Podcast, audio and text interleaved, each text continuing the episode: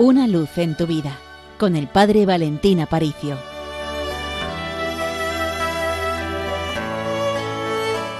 Querida familia, acabamos de venir de la Jornada Mundial de la Juventud. La voz del que os está hablando también se resiente un poquito, porque han sido días intensos de emoción, de un ánimo expresado por las calles, por las plazas de Lisboa, que ha congregado a millones de jóvenes católicos de todo el mundo.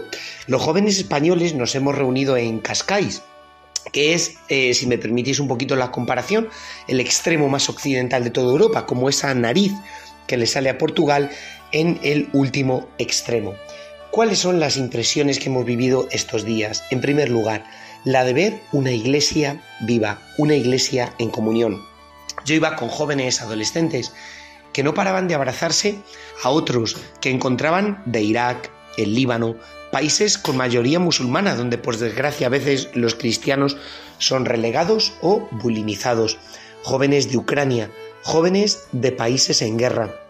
Y cada vez que los jóvenes de mi grupo reconocían una bandera de un país en el cual había especiales necesidades, allá iban a regalarles nuestras pulseras, nuestros rosarios y a compartir un rato de conversación o fotografía con ellos.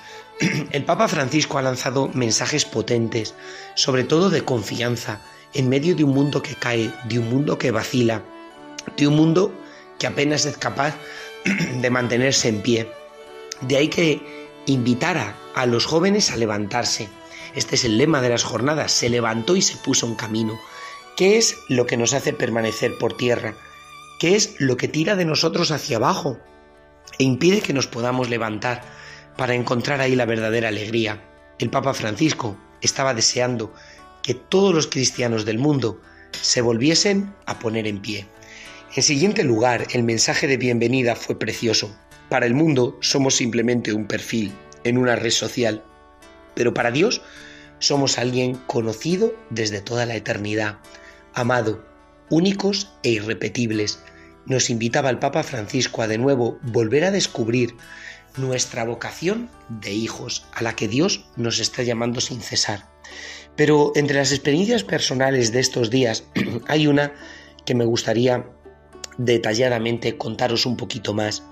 Todos los jóvenes españoles hemos estado alojados en la zona de Estoril, de Cascais, y allí hemos encontrado un lugar precioso porque hay una capilla de la adoración perpetua, la llamada Casa de la Misericordia.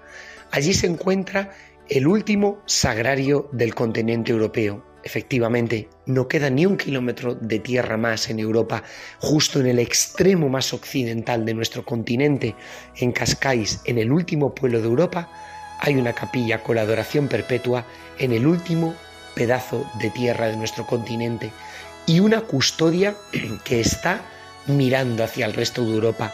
Allí hemos rezado los jóvenes de Toledo y es impresionante ver cómo Jesucristo se vuelve hacia nuestro mundo gastado, hacia nuestro mundo cansado, hacia nuestro mundo que está muerto y agoniza espiritualmente para abrazarnos con su misericordia, para decir, aquí estoy.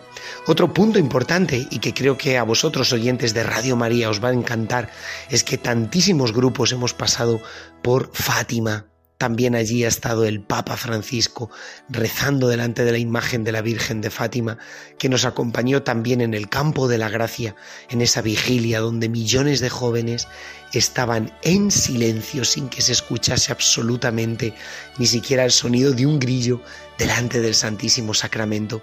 Por tanto, la compañía de María y la compañía de la Eucaristía son las que mantienen vibrante el corazón joven de la Iglesia y la que nos impulsan a levantarnos siempre. Pues una bendición de parte de esta diócesis y del Seminario Mayor de Toledo, y ya sabéis, con los pies en la tierra, pero con el corazón en el cielo.